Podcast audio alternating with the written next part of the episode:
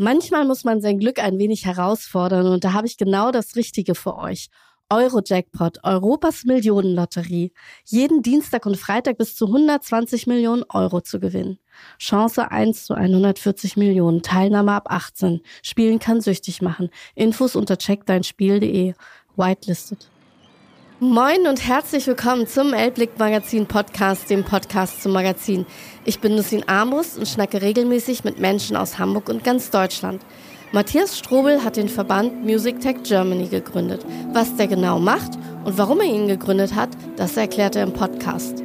Zudem hat er auch noch eine Agentur namens Wicked Artist, die Künstler aus dem Bereich Technology und New Media vertritt.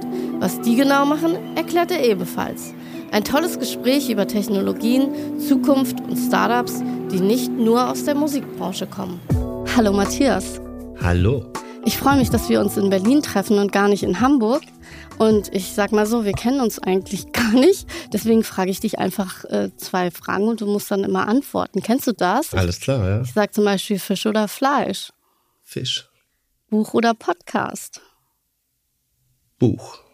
Musik hören oder Musik machen? Musik hören. Meer oder Berge? Meer. Berlin oder Hamburg? Tatsächlich gar nicht so einfach. Ich ähm, liebe Berlin, weil ich jetzt schon seit 16 Jahren lebe, aber habe tatsächlich in letzter Zeit immer öfter mal drüber nachgedacht, ob nicht Hamburg auch mal eine Stadt wäre, in der ich ähm, länger bleiben möchte als immer nur für eine Woche oder für ein Wochenende. Aber momentan ist es Berlin. Und du warst bestimmt auch auf dem Reeperbahn Festival. Ich habe gesehen, du warst da. Also ich habe es an LinkedIn gesehen.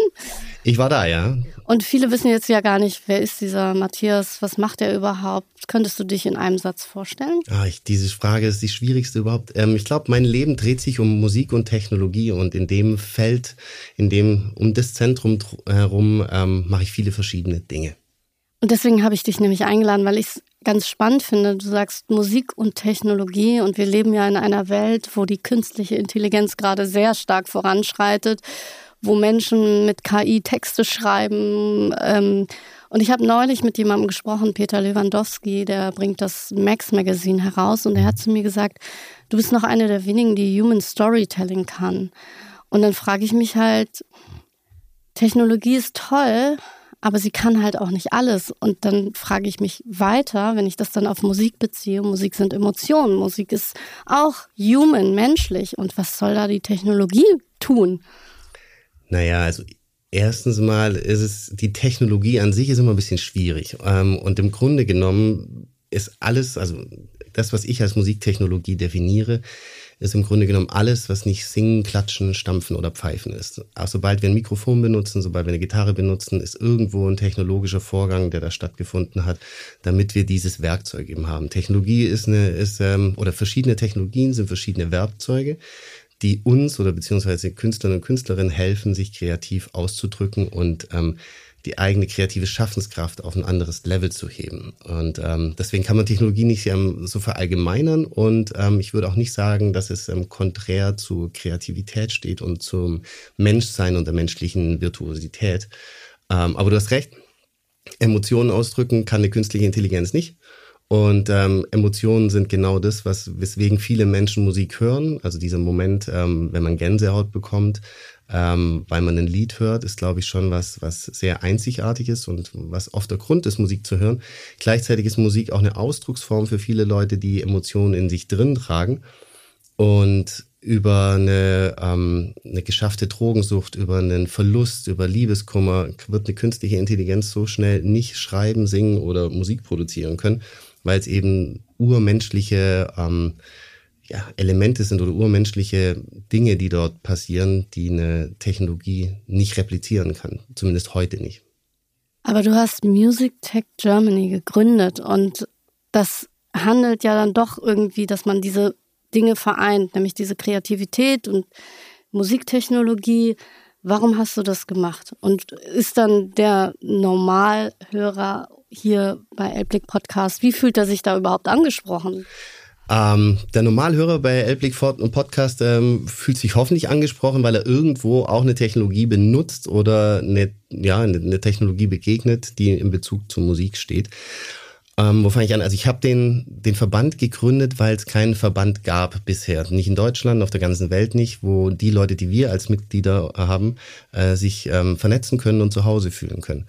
Es gibt in der Musikindustrie Verbände für Verlage, für Labels, für Manager, für MusikerInnen.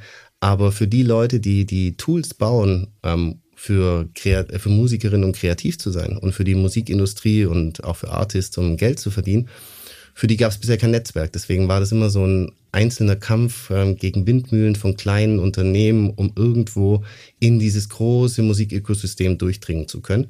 Und da mein Background in diesem Musiktechnologie-Thema dann doch schon war, 2017, als ich den Verband gegründet habe, ähm, dachte ich mir, es ist eine gute Idee, das mal in die Hand zu nehmen um eben die Leute miteinander zu vernetzen. Und deswegen sind unsere Mitglieder nicht nur die klassischen Unternehmen, von denen man jetzt vielleicht denken würde, so Musikproduktionshersteller von Software und Hardware, sondern auch Forschungseinrichtungen wie das Fraunhofer Institut, die damals das MP3-File erfunden haben, oder Universitäten, bei denen vielleicht die nächsten Talente im Bereich Musik und Technologie ausgebildet werden weil wir eben diese ganzen Leute miteinander vereinen wollen in einem Verband und in einem Netzwerk, um Innovation in Deutschland ähm, zum Leben zu erwecken, beziehungsweise es Leuten leichter zu machen, in die alten Strukturen der traditionellen Musikindustrie dort durchzustoßen und ähm, vielleicht die Musikindustrie durch Technologie zu einer besseren Welt zu verändern, ähm, wie der, der sie momentan ist.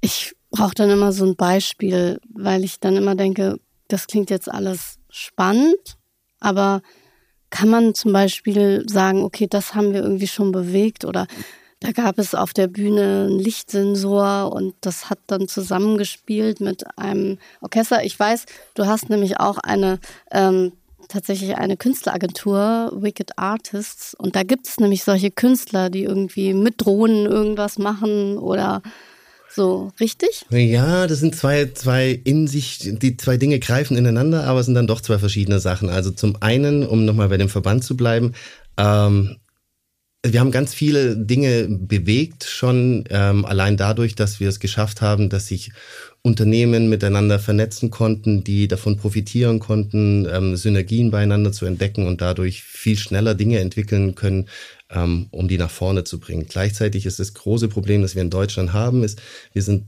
ziemlich gut im Grundlagenforschen und im Forschen generell. Geld verdienen tun dann aber meistens die anderen. Also gerade wenn so das Thema MP3-File ist ein gutes, ähm, da hat zwar das Fraunhofer Institut viele Lizenzgebühren für bekommen, aber am Ende Geld gemacht haben ähm, die Apples dieser Welt und ähm, die Leute, die später dann MP3-Files zu Geld gemacht haben.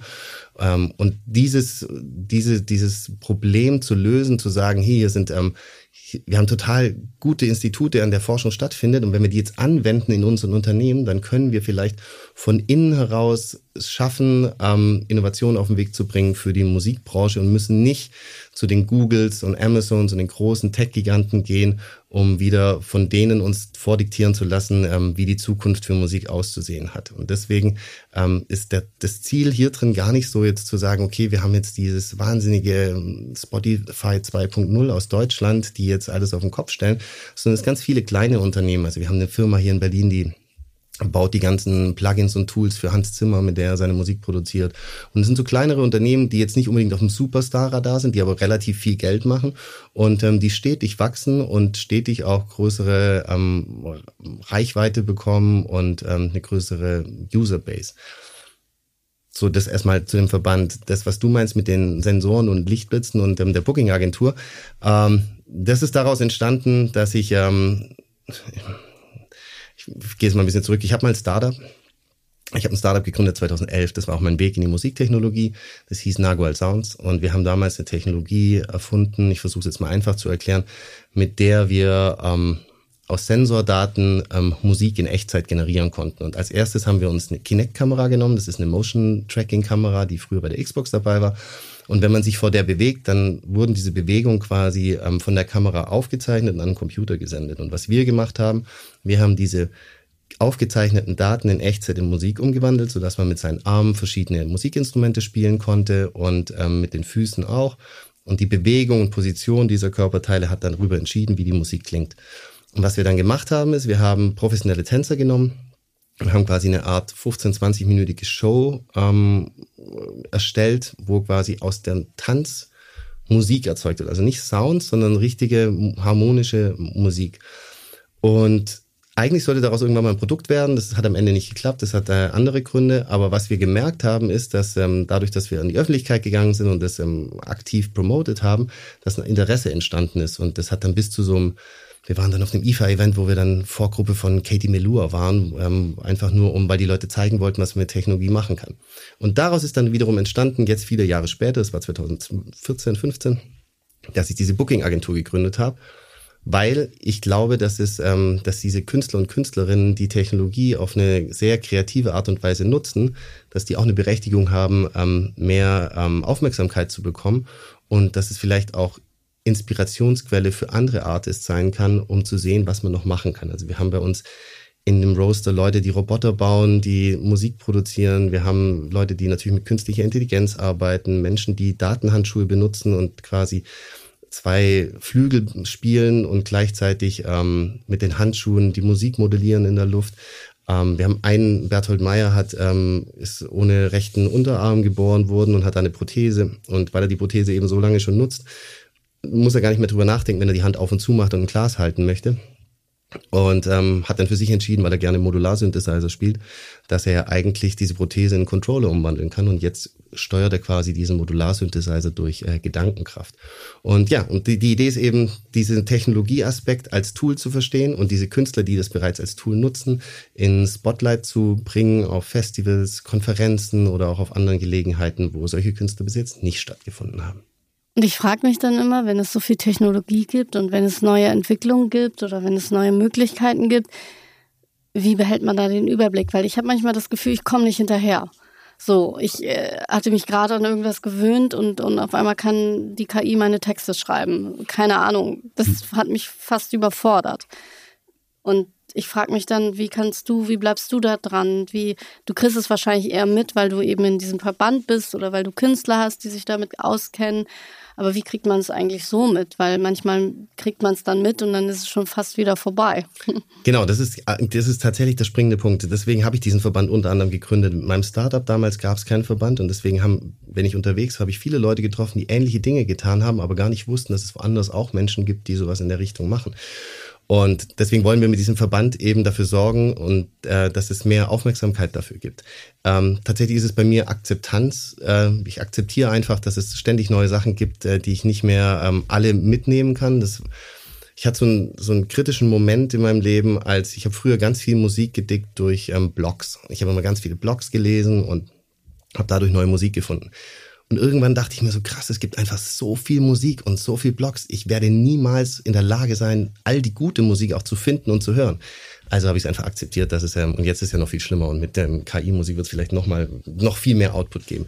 Aber genauso ist es mit diesem Technologiethema. Es passiert so viel technologisch da draußen, dass es ähm, gar nicht möglich ist, alles mitzubekommen. Aber dadurch, dass ich jetzt mittlerweile so ein großes Netzwerk mir weltweit aufgebaut habe, ähm, kriege ich Dinge zugetragen. Ich ähm, lese schon regelmäßig sehr viele Magazine und ähm, Blogs in dem Bereich. Da ist es dann doch noch relativ überschaubar und ähm, versuche eben viele Informationen ähm, ja, mir zu suchen und dann einfach auch ähm, weiterzugeben und dann wieder neue Dinge zu erfahren. Das ist, ist so ein, so ein Netzwerkeffekt tatsächlich. Man erzählt einem was, dann weiß der wieder von was anderem und so kommt dann irgendwann doch alles zusammen. Und deswegen reist du wahrscheinlich durch die ganze Welt dafür, oder?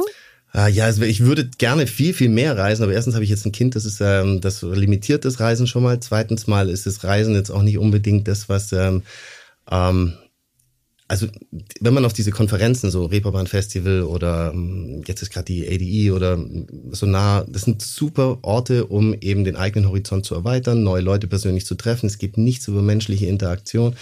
Ähm, gleichzeitig ist es aber dann doch relativ oft ähnlich, was dort an Themen besprochen wird und auch gar nicht unbedingt notwendig, überall immer hinzureisen. Ich hab, war überall auf der Welt, würde ich jetzt schon sagen, unterwegs. Ich war, glaube ich, auf jedem Kontinent. Ich versuche auch immer wieder internationale Kollaborationen anzustoßen und dann zu machen. Ähm, aber ständig rumreisen widerspricht auch so ein bisschen, zumindest außerhalb Europas, ähm, meinem Nachhaltigkeitsdenken, weil mir das dann doch irgendwie für zwei Tage Konferenz nach ähm, Shanghai zu fliegen oder das macht einfach für mich keinen Sinn. Und jetzt, früher habe ich dann noch drei Wochen Urlaub dran gehangen oder rumreisen, das kann ich heute nicht mehr machen. Und äh, deswegen versuche ich eigentlich nicht mehr überall hinzugehen, aber ähm, dann doch, wenn es wichtig ist, ähm, will ich es zumindest ähm, versucht haben. Und in Europa ist es alles im Zug meistens möglich. Und ähm, ja, aber generell, ich hatte vor kurzem eine Unterhaltung mit einer, mit einer Kollegin. Ähm, es ist eigentlich total irrsinnig, wie viele Musikkonferenzen es gibt. Ich habe mal so eine Liste angelegt mit ähm, weltweiten Konferenzen auf unserer Webseite. Da waren wir irgendwann mal 400, die relevant sind für Musik- und Technologie-Startups. Und da fragt man sich halt schon, warum muss es so was Großes geben? Warum müssen Länder zum Teil fünf, sechs, sieben verschiedene Konferenzen haben, die alle dann doch das Gleiche besprechen? Wenn man das ähm, zentrieren würde, dann wäre es nachhaltiger, es wird viel mehr bringen, man wird viel mehr Leute auf einem Punkt treffen. Ähm, aber jeder versucht halt irgendwo auch um Anerkennung zu kämpfen und das ist ja auch ein riesen Businessmodell geworden für viele Leute. Und ich habe auch das Gefühl, jetzt nochmal zu dem Reisen, es ist manchmal vielleicht auch gar nicht so zwingend notwendig, irgendwo nach Übersee zu reisen, weil wir ja heute schon so digital vernetzt sind, dass wir uns alle irgendwie schon sagen können, was wir machen. Allerdings habe ich, äh, gibt es in Hamburg demnächst das Digital Art Museum. Ich weiß nicht, ob du davon schon mal gehört hast. Mhm. Ach, dann sage ich dir jetzt, dass es gibt das Digital Art Museum 2025 und die arbeiten tatsächlich zusammen äh, mit Japan, Team Lab aus mhm, Japan. Okay, und das super. ist tatsächlich so, das Digital Art Museum wird digitale Kunst so transformieren, dass ähm, es ja erlebbar gemacht wird. Und das ist in Japan schon gängig. Und bei uns sind wir noch nicht so weit. Also, dass man dann in Wasserfällen steht oder zum Beispiel Fische zeichnen kann, die dann in einem Aquarium schwimmen und so. Also richtig verrückt. Und ich denke dann immer, Glaubst du, dass die Innovationen, wenn wir nochmal zu Innovationen kommen, dass wir da irgendwie zurück sind? Wir sind, also gerade Japan ist ein super Beispiel. Japan ist immer zehn Jahre voraus, was so die technologische, das ist also ich war noch nie in Japan, aber das ist zum Beispiel ein Reisewunschland von mir, weil ich diesen, diese, diesen Spagat zwischen alter Tradition, ähm, Samurai und äh, dann dieser komplett durchtechnologisierten ähm, Tokio-Metropole, ist einfach irre, dass die Leute das hinbekommen. Und ähm, dass die sich der Teamlab geholt haben für die Kuration oder Kollaboration für das Museum, ähm, ich glaube, das ist der beste Partner, den man weltweit gerade finden kann für solche Erlebnisse. Die schaffen wirklich ähm, krasse ähm, Welten, auch ähm, in allen anderen Museen. Ich glaube, in Schweden haben sie vor kurzem eins gemacht. Ähm, das ist super. Und da sieht man auch, was man alles machen kann. Ähm, wir haben in Deutschland, glaube ich, so ein bisschen das Problem, dass wir gerne innovativ sein möchten, aber uns so gewisse Rahmenbedingungen sehr einschränken, zusätzlich noch unser kulturelles Verständnis, unsere Vergangenheit, unsere super krasses vorsichtig sein bei vielen Dingen. Und ähm, ja, die Infrastruktur ist einfach eine ganz andere als jetzt in Japan oder ähm, ja auch in England oder in den in den in den nördlicheren Ländern wie Schweden oder Norwegen. Äh, da gibt es einfach auch viel mehr Unterstützung. Wir haben jetzt hier in Deutschland tatsächlich auch eine eine politische Landschaft, in der ähm, Innovationen nicht unbedingt gefördert werden, ganz egal, was für eine Partei gerade an der Regierung ist. Da ist in der Vergangenheit relativ wenig passiert, weil eben, und das ist auch wieder ein Seiten, Seitenteil des Verbands, ähm, der Lobbyismus von den alteingesessenen großen Industriekonglomeraten einfach so groß ist, dass die gar nichts verändert haben wollen, weil für die läuft's ja. Und das neues, frisches Innovationsgedankengut gar nicht ähm, das Licht der Welt erblicken kann, weil es eben vorher gedeckelt wird durch irgendwelche Regeln. Ich habe in einem Podcast nämlich gehört, dass du zum Beispiel gesagt hast, dass einem CEO irgendwie TikTok vorgestellt wurde damals und er es irgendwie gar nicht so gesehen hat, oder? Oder mhm. so ähnlich. Ja, das genau richtig. Das ist aber, ähm, das war tatsächlich kein Problem aus Deutschland, sondern das ist das große Problem der Musikindustrie gewesen und es ist zum Teil auch immer noch, dass äh, die Musikindustrie nach dem gleichen Prinzip verfährt. Da geht's jetzt gerade so gut wie noch nie. Ähm, die wollen am liebsten auch gar nichts verändert haben, weil die machen die Kohle, also mit der traditionellen Musikindustrie meine ich die Labels, Verlage, ähm, die, die quasi die äh, diejenigen sind, die sich bereichern und gleichzeitig aber auch die, die Musikbranche sozusagen am Leben erhalten. Ähm, und ähm, damals war das tatsächlich so, dass ich ähm, bei der Medium-Konferenz 2013 oder so war und da war ein, ein Team, zwei junge Leute, die haben damals so ein, so ein Special Award gewonnen, von, von PepsiCo war das, glaube ich, damals, oder weiß ich gar nicht mehr. Und danach sind die zu einem Vice President von einem großen Major-Label aus England gegangen und haben ihm ihre App vorgestellt. Und in dieser App war eben, um zu zeigen, wie es funktioniert, Musik von diesem Major-Label. Und es ging darum, eben ähm, so Lippenbewegungen zu machen nach ähm, nach berühmten Songs und das dann zu teilen mit den Freunden. So hat der TikTok mal angefangen. Und der, das Einzige, was er gesagt hat, ist eben, wie kommt ihr dazu, unsere Musik in dieser App zu haben, ähm, ohne mit uns irgendwelche Lizenzdeals zu machen? Und denen ging es gar nicht darum, jetzt diese Lizenzdeals nicht zu machen, sondern denen ging es einfach darum, zu zeigen, was man machen kann mit dieser App. Und die Konsequenz war dann, dass wir diese ähm, Musik rausgenommen haben, eine ganz andere Social Media App gemacht haben, die dann mega erfolgreich wurde. Darf man sagen, wie die heißt? Dubsmash hieß die damals. Gibt es die noch? Weiß ich gar nicht mehr, ob es sie gibt. Der Gründer, der damals es gegründet hat, äh, ist jetzt auch nicht mehr da. Aber es war damals dann relativ erfolgreich, weil die dann das mit Filmzitaten gemacht haben. Da gibt es andere Regeln und andere Gesetze. Aber das zeigt eben, dass die Musikbranche relativ limitiert ist in der Vorstellung, ähm, wo die Zukunft hingehen kann. Vor allem, wenn man dann, also dieser Mann war ungefähr gefühlt 80, aber wahrscheinlich noch nicht ganz so alt, der dann gar nicht das Verständnis mitbringen möchte. Und ähm, so ist es generell in der Musikindustrie ganz oft, dass eben die, die Pfade, die sie momentan gehen oder die momentan gegangen werden, super gut sind, die auch ähm, lange ausgetreten wurden und jetzt eben irgendwo einen neuen Pfad irgendwie ins, ins, ins Dickicht der Möglichkeiten zu schlagen, ähm, fällt denen sehr schwer, obwohl man auch da sagen muss, es verändern sich Dinge. Es gibt jetzt solche Innovationsabteilungen bei vielen großen Labels, die es früher nicht gab. Diese ganze Musikkataloggeschichte hat sich auch verändert. Man kann jetzt als Startup auch sich bewerben für so eine Lizenz, die limitierten Zugang zum Katalog gibt. Also es passiert schon was, aber es sind sehr, sehr dicke Bretter, die man bohren muss und Leider ähm, sitzen dort immer noch Leute an den Hebeln, die ähm, nicht so ganz verstehen, wo die Reise hingehen kann. Das Thema künstliche Intelligenz ist ein sehr gutes, weil ähm, der Zug ist nicht mehr aufzuhalten und ähm, den Krieg können die großen Musikunternehmen auch nicht mehr gewinnen. Und glaubst du, dass aber auch Dinge wieder verschwinden? Weil ich weiß noch, ich bin ja auch schon ein älterer Jahrgang und es gibt tatsächlich so Sachen, die gab es mal und die gibt es auf einmal nicht mehr. Und man dachte, man hätte sich nie vorstellen können, dass es diese Technologie oder diese auch diese Plattform oder ich, ich weiß gar nicht, was damals Yahoo oder so, äh, dass es das nicht mehr gibt, weil man so denkt, so, hey, auch so wie Google, also Google gibt's ja jetzt, jeder weiß, was Google ist, aber auch da, wer weiß, wie lange so noch ein Google existiert. Und deswegen frage ich dich, was ist denn so, glaubst du, dass diese technischen Dinge dann auch manchmal gar nicht überleben können, weil es dann keinen Markt gibt oder dass wir uns wirklich auch dann über Innovationen nochmal Gedanken machen müssen, weil doch die Zeit so voranschreitet und neue Ideen aufploppen? Ähm, total. Also ich, das, das Startup, das ich damals gegründet habe, hat unter anderem deswegen nicht funktioniert, weil wir eine Technologie erfunden haben, die keiner haben wollte. Die zwar total geil war, aber die keiner haben wollte. Es gibt schon immer wieder so Menschen, die ähm, was gründen oder mit der Idee auf den Markt gehen, dass das äh, auf jeden Fall eine Technologie ist, die eine andere ablösen muss, weil sie einfach so geil ist. Und ähm, am Ende funktioniert es dann aus verschiedenen Gründen nicht, Geld oder weil es keine Akzeptanz gibt. Am Ende ist es aber immer noch ein Machtding. Also ich, der, der viel Macht hat, kann auch viel bewegen und kann viel beeinflussen. Und ähm, deswegen äh, haben wir dieses Problem, dass wir von vier, fünf großen Konzernen diktiert werden, die uns momentan sagen, wo die Reise hingeht. Ich ähm, gebe aber recht, ähm, Technologie ist total vergänglich. Ob es Google in 100 Jahren noch gibt, weiß ich nicht. Jeff Bezos von Amazon hat mal gesagt, ähm, er will das jetzt so schnell wie möglich hochpushen, weil ihm ist schon klar, dass sein Unternehmen nicht irgendwie alle Zeiten dieser, dieser Welt überstehen werden. Ähm, wenn man es heute anguckt, ist es ein bisschen schwierig, sich das vorzustellen, aber im Grunde genommen ist es so. Also die Minidisc gibt's nicht mehr. Warum? Weil sie halt sich nicht durchgesetzt hat, obwohl es ein super Medium war. Und ähm, dafür gibt's mit Sicherheit Gründe.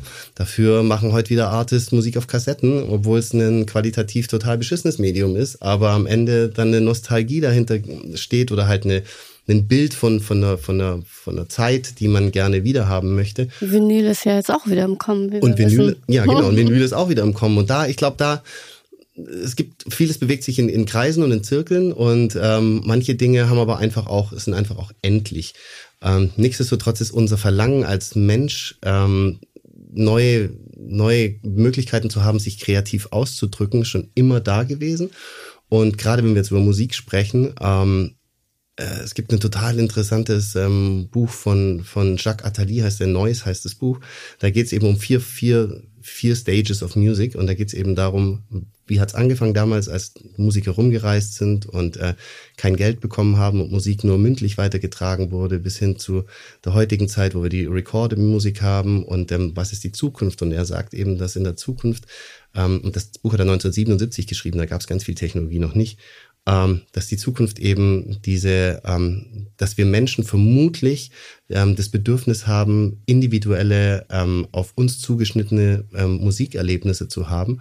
Ähm, nur waren damals die Tools dafür noch nicht da. Und ähm, wir das Bedürfnis haben, uns alle darin auszudrücken. Und jetzt mit dem ganzen Möglichkeiten von Technologien und der Zugänglichkeit von Sensoren und ähm, der individuellen Musikgestaltung, weil jeder ja im Grunde genommen Musik machen kann, der eine besser, der andere schlechter, ähm, erreichen wir dieses Level. Und wo es da in der Zukunft hingehen kann, ist total spannend.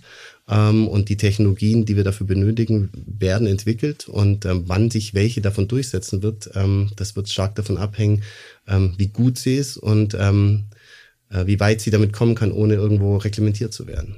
Du kannst Klavier spielen? Nein. Nicht mehr? Aber ich habe irgendwo gehört, dass du Klavierunterricht früher hattest. Das ist die tragische äh, Seite in meinem Leben. Ich habe mit fünf Jahren äh, Klavierspielen anfangen müssen, weil meine Mutter das wollte und ähm, hat mich danach dann äh, in ein Musikinternat geschickt. Dort war ich, bis ich 14 war. Und als ich dort raus bin, habe ich nie wieder gesungen und nie wieder Klavier gespielt, weil ähm, das für mich kein, es hat mich nicht erfüllt. Das war für mich purer Stress und Zwang.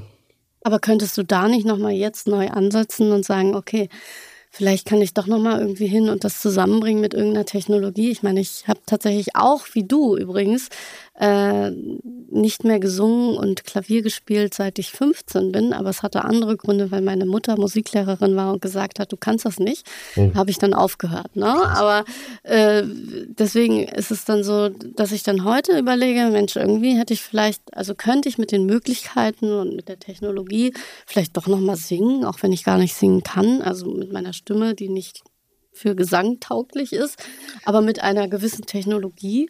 Also erstmal kann jeder singen und ja, ähm, ja jeder kann singen. Die Frage ist nur, ähm, ob es den anderen, die es hören, dann gefällt. Aber im Endeffekt ähm, kann er, wenn, wenn du Bock hast, dann singen. Ähm, für mich ist tatsächlich so, das ist so ein, ich müsste es mal aufarbeiten. Das hat tatsächlich traumatische Gründe. Ich ähm, bereue es voll, wenn ich heute in irgendwelche fancy Bars gehe und da steht ein Flügel. Ich denke so krass, eigentlich könnte ich jetzt 35 Jahre lang schon Klavier spielen. Ich wäre wahrscheinlich so gut, ich könnte mich da jetzt hinsetzen und spielen. Ähm, ist aber nicht so. Ähm, ich habe auch nicht vor, wieder einen, und es gibt die Technologien, die dir jetzt ganz schnell helfen, Klavierspielen zum Beispiel zu lernen, wo eben durch künstliche Intelligenz die Sachen rausgepickt werden, die du schlecht machst, die übst du dann öfter und dann kommst du schneller zum Erfolg und da gibt's schon ganz viele Möglichkeiten. Aber für mich ist das äh, das Thema selber Musik machen passé. Ich überlasse es den Leuten, die es gut können und ich genieße es, ähm, mir Musik äh, anzuhören oder auf äh, Live-Konzerte zu gehen und mir Musik äh, anzuschauen. Und dann frage ich mich, was hat dich zuletzt fasziniert, wo du sagtest, mein Gott, das war jetzt nicht nur musikalisch, sondern auch so ein Erlebnis, was mich nochmal total inspiriert hat. Ich denke, weil man, so wie du, sehr vieles sieht und hört, dann wird man zum Beispiel, also ich werde dann irgendwann gelangweilt leider, weil ich dann denke, ach, kenne ich irgendwie schon was aber ganz vermessen ist eigentlich, weil man muss ja immer neugierig bleiben und sich auch auf was einlassen. Und deswegen, was fasziniert dich denn noch so? Das stimmt. Äh, ich bin tatsächlich, was meinen Musikgeschmack angeht, sehr breit gefächert. Ich bin gar nicht so geil auf jetzt so wahnsinnige also ich weiß nicht, ob du von dieser Sphere in Las Vegas mitbekommen hast, wo U2 das Konzert gespielt hat, dieser gigantische, ja. riesige Dome. Ja. Ähm, das ist was, was mich mega beeindruckt hat, ähm, wo übrigens die Lautsprecher da drin äh, auch von einer deutschen Firma sind, von einem kleinen Startup. Ähm, oh mein Gott. Ja. Und ähm, das war sehr beeindruckend, aber das ist jetzt nicht so, wo ich sage, so, wow, da möchte ich unbedingt ähm, mir ein Musikerlebnis anhören, weil es ähm, weil darum geht's mir gar nicht. Mir geht's tatsächlich darum, ähm, die Kunst an sich äh, zu erleben und da kann es jedem, jede also ich, jede Art von Musik sein. Ich war ziemlich beeindruckt. Ich bin beeindruckt von Jason Status. Die, die haben wieder einen neuen Song rausgebracht, der immer noch mich total abholt. Ich war aber auch auf dem Reeperbahn Festival, war war jetzt dieses Jahr nicht so wahnsinnig begeistert von der Musikkuration, ähm, aber willkommen im Club. Ja, das ging fast allen so. Ähm, aber ich habe hab dort Chinchilla entdeckt und ähm, durch Zufall, weil es halt manchmal so Momente gibt. Ich bin über den Spielbudenplatz gelaufen, dann höre ich diese Frau und denke mir so, was ist das? Total krass. Und sowas, solche Momente gibt's dann schon.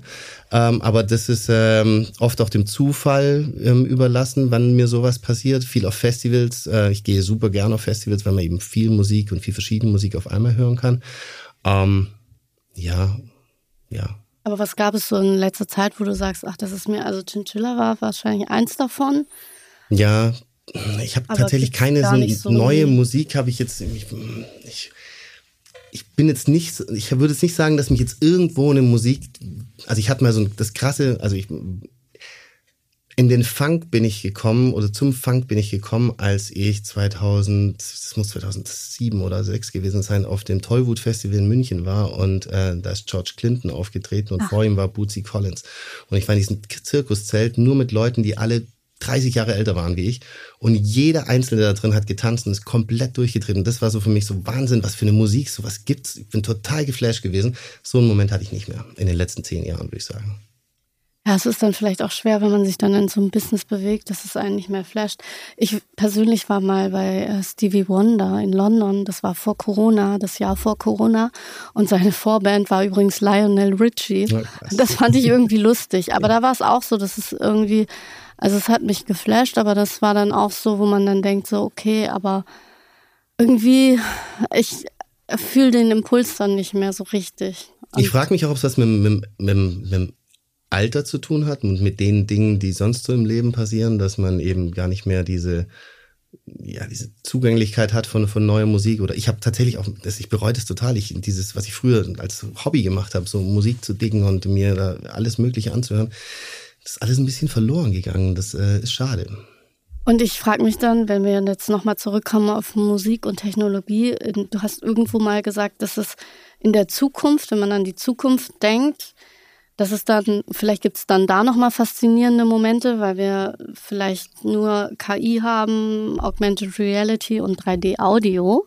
Hast du mal gesagt, oder? Mhm. Glaubst du da noch dran oder ist es, hat sich schon wieder verändert? Nee, ich glaube schon, dass die Technologie uns ganz andere und neue Möglichkeiten ähm, schaffen kann. Also gerade wenn es um dieses ganze Thema Spatial Audio geht, äh, Musik auf ganz andere Art und Weise zu erfahren.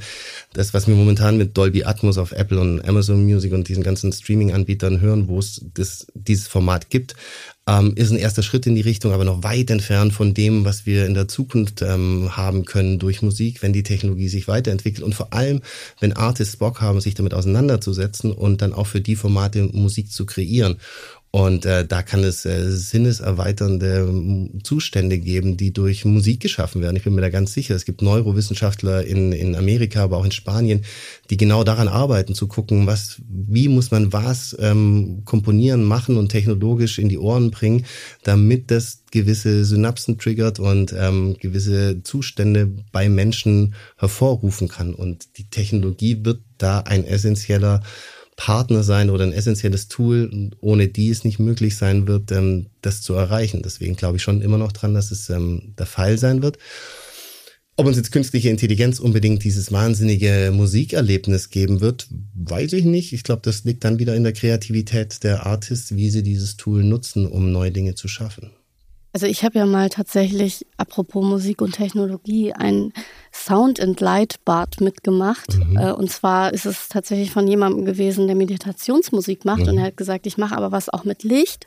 Und das war übrigens auch sehr spannend. Das war, kann man ja auch schon sagen, es war Technologie, aber irgendwie auch noch auf so einem halb analogen Level. Also er hat Lampen aufgebaut und hat dann er ist Lichttechniker früher auch mal, glaube ich, gewesen und hat dann mit dieser Lichttechnik und seiner Meditationsmusik, die er so gesteuert hat, damit das Licht sich bewegt, hat er ein Light and Sound Bars gemacht, das seine Neuroströme ansprechen soll. Und ehrlicherweise muss ich sagen, ich war danach voll entspannt. Ja, geil. Glaubst, du. glaubst du, dass das so das ist, also ich, mir ist tatsächlich was Verrücktes passiert diesen Sommer. Mich hat ein Typ wild angeschrieben übers Internet und hat gemeint so, ey, ich bin in der Stadt, ich habe hier so ein Gerät, das musst du unbedingt sehen und ähm, komm, triff mich mal. Und dann bin ich gegangen und habe den getroffen und dann hatte der so eine Lampe dabei, die war vielleicht so 20 Zentimeter auf 10, 10 Zentimeter ähm, mit ganz vielen Leuchtdioden, was weiß ich was drin.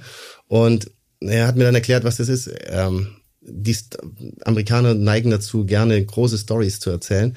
Aber der Junge war so alt wie ich und ähm, er hat erzählt, er hat auf der Straße, ich will, ich mache die Geschichte kurz, auf jeden Fall die Essenz des Ganzen ist, dass er einen Menschen kennengelernt hat, der wohl zusammen mit Steve Jobs 30 Jahre lang dran gearbeitet hat, um diese LSD-Erfahrung allein durch Lichtreize im Auge zu erschaffen. Und das sei das Endprodukt, das ist das finale Licht. Und ähm, äh, ich soll mir das und er, er produziert die Musik dafür. Und ob ich nicht Lust habe mir das mal anzu mir das mal zu geben. und auf einen Licht LSD Trip zu gehen. Genau. Und er hat gemeint er kann das aber je nachdem wie viel Lichttreff, Lichtreize er aus, aus ähm, einstellt dementsprechend ähm, hat das verschiedene Effekte. Und er hat gemeint er gibt mir jetzt mal eine Kostprobe der stellt das nur mal auf sieben Prozent ein und nicht auf 100 Prozent. Und ich muss sagen, also ich hab, war schon öfters auf solchen Veranstaltungen, weil das ganze Thema mich natürlich auch super interessiert. Aber ähm, das war tatsächlich nochmal was anderes. Und ähm, ich glaube, wenn man daran weiter forscht und wenn es auch daran, ähm, wenn es damit daran nicht daran scheitert, dass man keine Finanzierung bekommt, um sowas weiterzutreiben, ähm, dann kann das auch ganz viele positive Effekte haben, von hin zu ähm, Depressionen ähm, anstelle von Medizin zu nutzen oder andere Effekte im Hirn auszulösen. Ich habe eine Freundin, die ähm, hat eine App gemacht, die heißt Munai und die kümmert sich nur darum, durch Sound und Frequenzen Regelschmerzen ähm, zu verschwinden zu lassen. Und wow. äh, ja, und die brauche ich. Mh, ja, Munai. Und äh, tatsächlich, ähm, die sind seit einem Jahr ist die dabei und ähm, die kriegt die ganze Zeit Feedback von ihren Nutzerinnen und ähm, die sagen tatsächlich, es funktioniert. Und natürlich hat man jetzt noch keinen AB-Test gemacht mit Placebo, ob da wirklich was dahinter steht, aber die arbeitet mit Neurowissenschaftlern zusammen, die hat ein ganzes Team an Produzenten, die sich mit Frequenzlehre und dem ganzen Kram beschäftigen, um eben das bestmögliche Produkt zu machen für diesen einen Schmerz oder für diese eine Art von Schmerzen. Weil ich sie auch gefragt habe, kann man das nicht auch bei Migräne und anderen Schmerzen? Nee, das ist dann wieder was anderes. Aber ich glaube, damit will ich nur sagen, man kann Musik und diese Forschung für diese ganze Art von Musikerzeugung auch dahin treiben, dass es einen, einen tatsächlich einen relevanten Nutzen hat für uns Menschen und nicht nur einen, einen Spaßfaktor. Deswegen hast du Music Tech Germany gegründet. Unter anderem, Unter habe, anderem. habe ich Music Tech Germany deswegen gegründet und versuche, so gut es geht, äh, diese Welten miteinander zu verknüpfen und Menschen kennenzulernen und denen die Möglichkeit geben, sich gegenseitig kennenzulernen ähm, durch den Verband oder ich mache ja Veranstaltungen in Berlin oder durch, also ich versuche einfach dieses Thema ein bisschen ähm, in den Mittelpunkt zu rücken und deswegen bin ich ja froh, dass ich hier bin, hier sein kann und äh, mit dir darüber sprechen kann. Und dann will ich nochmal sagen, wenn jetzt jemand kommt, so wie du eben erzählt hast, äh, und spricht dich einfach an und sagt, ich will dir was zeigen, bist du dann wirklich zugänglich? Also bei mir ist es ja auch so, Leute sagen, hey, ich muss dir was zeigen, weil ich will ins Magazin, aber ich bin dann mittlerweile schon so, ich kann das nicht alles schaffen und ich will es auch gar nicht, aber wie, wie schafft man dann mit dir Kontakt aufzunehmen und es so zu pitchen, wenn man an Startups denkt, dass du dann sagst, das triggert mich jetzt, da möchte ich mehr wissen. Also ich gucke mir jetzt nicht alles an, ähm, aber weil ich doch relativ viel zugeschickt bekomme und bei manchen Dingen weiß ich schon, wenn jemand schreibt, worum es geht, ähm, dass das nicht funktionieren wird, weil es dafür keinen Markt gibt oder weil es schon andere probiert haben oder weil es einfach nicht gut genug ist oder und dann gibt's aber Dinge, die mir unterkommen, wo ich mir denke, so krass, ist ja geil, dass du gerade mir schreibst. Ich will dich unbedingt kennenlernen, weil das, was du da gebaut hast, ist was, was mich total, da habe ich voll Bock drauf, das kennenzulernen. Und da bin ich dann eher dankbar, dass ich mittlerweile so ein Netzwerk habe und so eine Reichweite, dass die Leute zu mir kommen und ich Dinge sehen darf und erleben darf, die andere vielleicht erst in, zu einem viel späteren Zeitpunkt sehen können und erleben dürfen. Deswegen, ähm, ich filter da schon raus, aber wenn es richtig spannend ist und richtig geil ist, dann, ähm, dann gucke ich mir das schon an.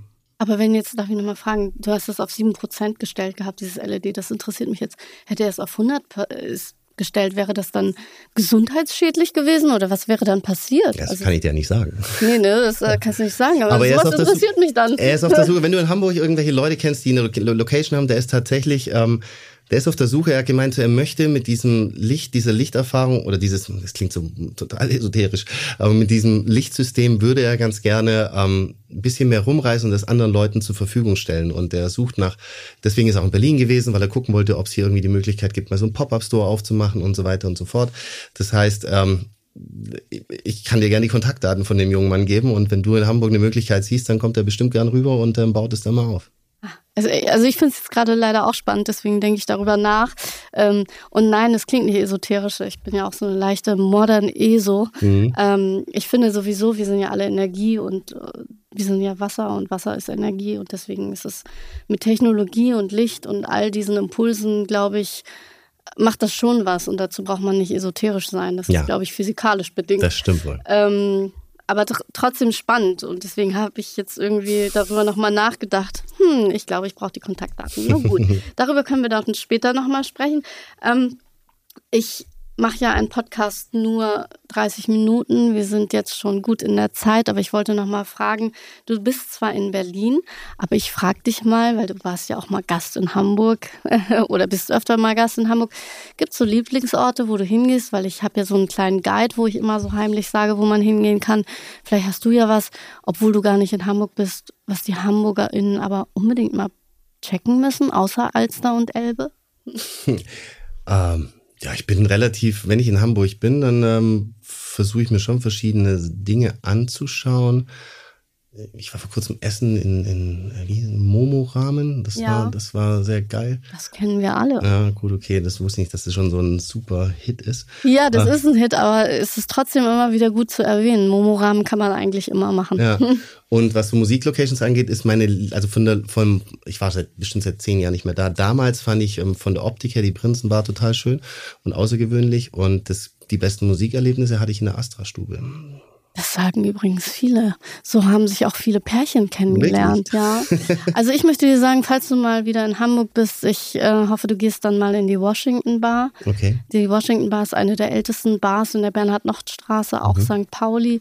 Da hat schon Freddie Quinn gesessen und gesungen. Oh. Und die haben das Mobiliar gar nicht ähm, verändert, weil Geil. sie so traditionell bleiben wollten. Und ähm, tatsächlich gehe ich da tatsächlich tatsächlich wirklich gern hin, weil es so ein Safe Space ist. Ich fühle mich da immer ganz wohl, da wird man nicht dumm angemacht, obwohl es auf der Reeperbahn ist. Und es ist so, ja, es ist sehr oldschool traditionell. Es ist eine richtige Kneipe und davon gibt es halt auch nicht mehr so viele in Hamburg. Das merke ich mir, da komme ich total gerne, äh, da gehe ich total gerne hin, wenn ich in Hamburg bin. Und ähm, ich bin sowieso jemand, der super, also deswegen ist diese, dieser Schritt nach Hamburg wäre vielleicht gar nicht so groß, weil die Kneipenkultur liegt mir schon immer sehr nahe und jetzt noch näher als die Clubkultur, weil die Zeit irgendwie jetzt auch irgendwie nicht vorbei ist, aber ich habe jetzt nicht mehr den Drang, so unbedingt jedes Wochen in den Clubs zu gehen. Aber ähm, Kneipen haben ähm, einen Charme, vor allem wenn es dann noch so, so traditionelle Kneipen sind.